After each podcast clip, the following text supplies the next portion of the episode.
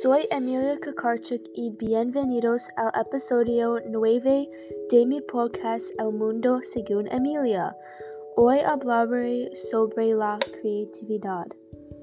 Las ideas principales del artículo La hora de la creatividad son las diferentes maneras para expresar su creatividad a través del arte, la música y mucho más. Estoy de acuerdo con la idea de que todo el mundo tiene un talento que debería poder expresar.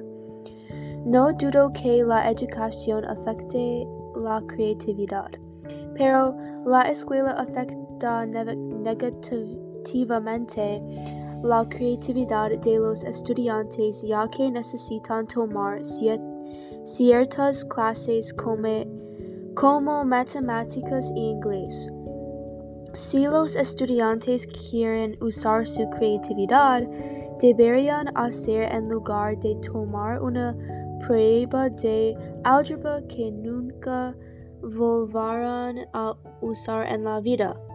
Como resultado, pienso que la escuela ha impedido el desarrollo de mi creatividad. Para promover un desarrollo más libre de la cre creatividad y de los talentos naturales, los alumnos deberían valorar los valores y deseos de los estudiantes. Es decir, si alguien quiere tomar matemáticas sin dibujar o, o pintar porque quiere ser ingeniero o enfermo, no deberían tener que tomar una clase de arte. Ahora voy a comparar y contrastar entre el impacto de Pablo Picasso creativo de la cultura hispanohablante con el impacto de Thomas Edison creativo estadounidense.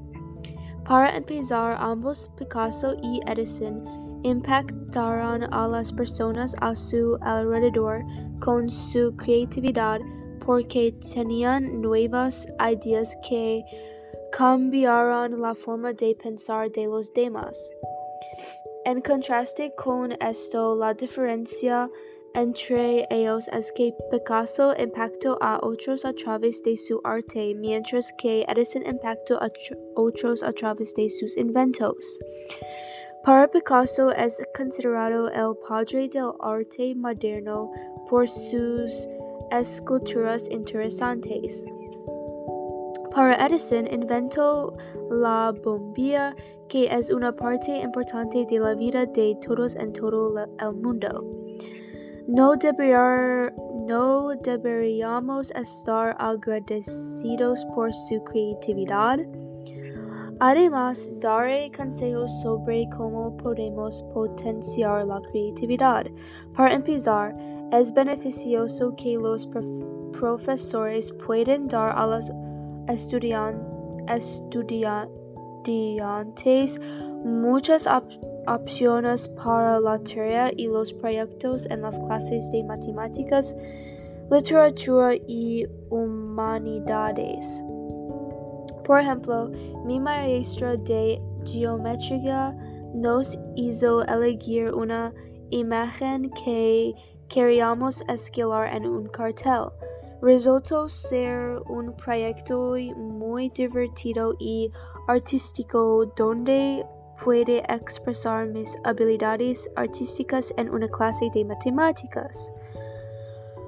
Ahora describiría las características de una persona creativa. Esta persona es paciente, interesante, determinada y motivada. Para ser creativo, necesitas hacer tiempo para pensar sobre los proyectos nuevos que quieres hacer en el futuro.